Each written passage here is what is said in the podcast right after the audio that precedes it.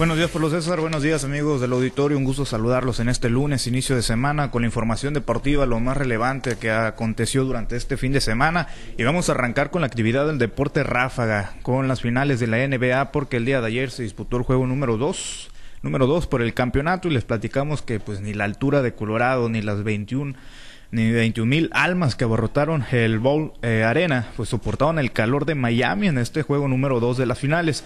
Y ya que contra todo pronóstico, el Heat terminó por derrotar a los Nuggets de Denver y de esta manera igualaron la serie tras golpear en este segundo duelo de las finales al gran favorito, como lo es el equipo de los Nuggets. En la pizarra final, el marcador fue de 111 puntos a 108 y de esa manera pues se quedaron con el juego número 2 de las finales. El Juego 3, por cierto, se llevará a cabo el próximo miércoles 7 de este mes a las 5.30 de la tarde.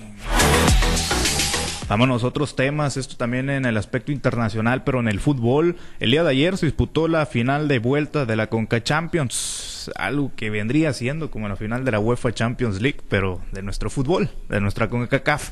Y bueno, ahí el Club León puso en alto, eh, bueno, recuperó un poco el prestigio del fútbol mexicano, ya que venció tres goles por uno, esto en el marcador global al equipo del AFC y con este triunfo pues aseguró, eh, con el triunfo de 1-0 en el partido de vuelta, aseguró el título de la Liga de Campeones de la CONCACAF.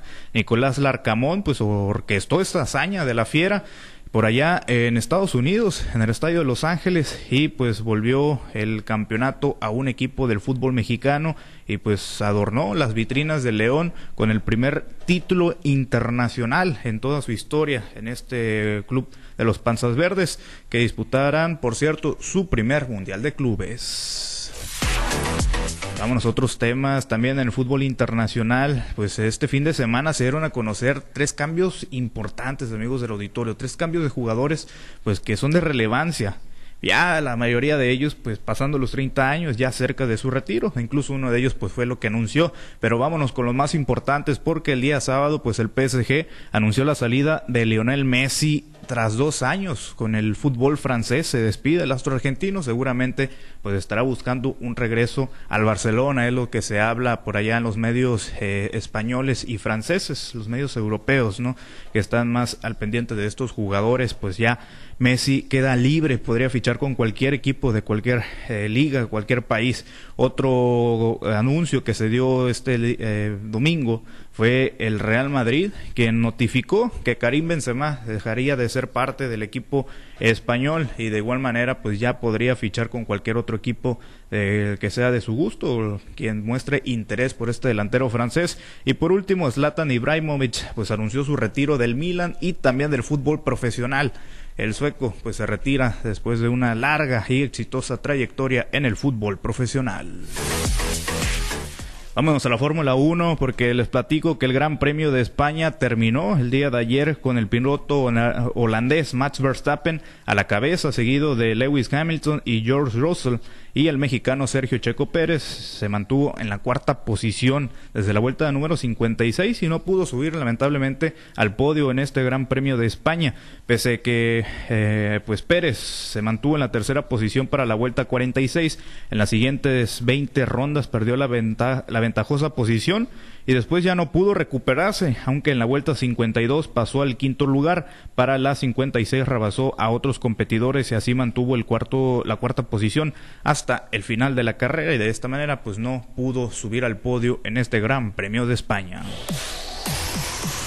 Ya dentro del estado de Sinaloa, esto en temas estatales, nos vamos al norte eh, del estado. En el municipio de Ahome arrancaron las, los playoffs de la Liga Clemente Grijalva con eh, pues una barrida, tres empates y una división de honores. Los que iniciaron con una contundente victoria de 12 por 0 en la mañana y posteriormente doblegaron 2 por 1 a su rival fueron los aborroteros del Ejido México, que lo hicieron en contra del Carrizo.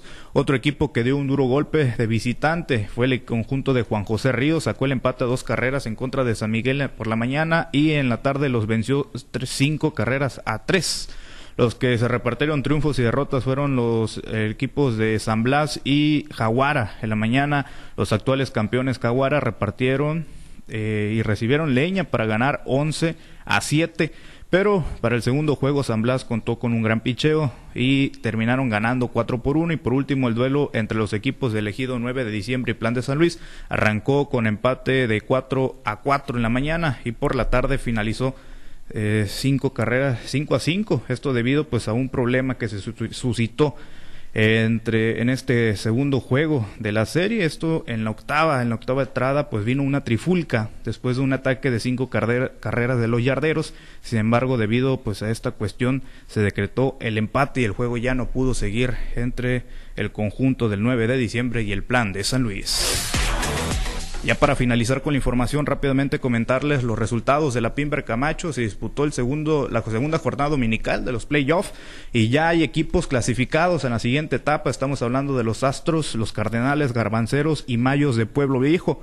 El conjunto de Astros derrotó en el juego 3, 12 por 2 a Trigueros y ya accedieron a la siguiente fase. Cardenales hizo lo propio en contra de Agricultores, esto en cuatro juegos el fue tercer compromiso finalizó 3 por 2 y ya el cuarto y definitivo que les dio el boleto la siguiente ronda concluyó con pizarra de 11 por 6.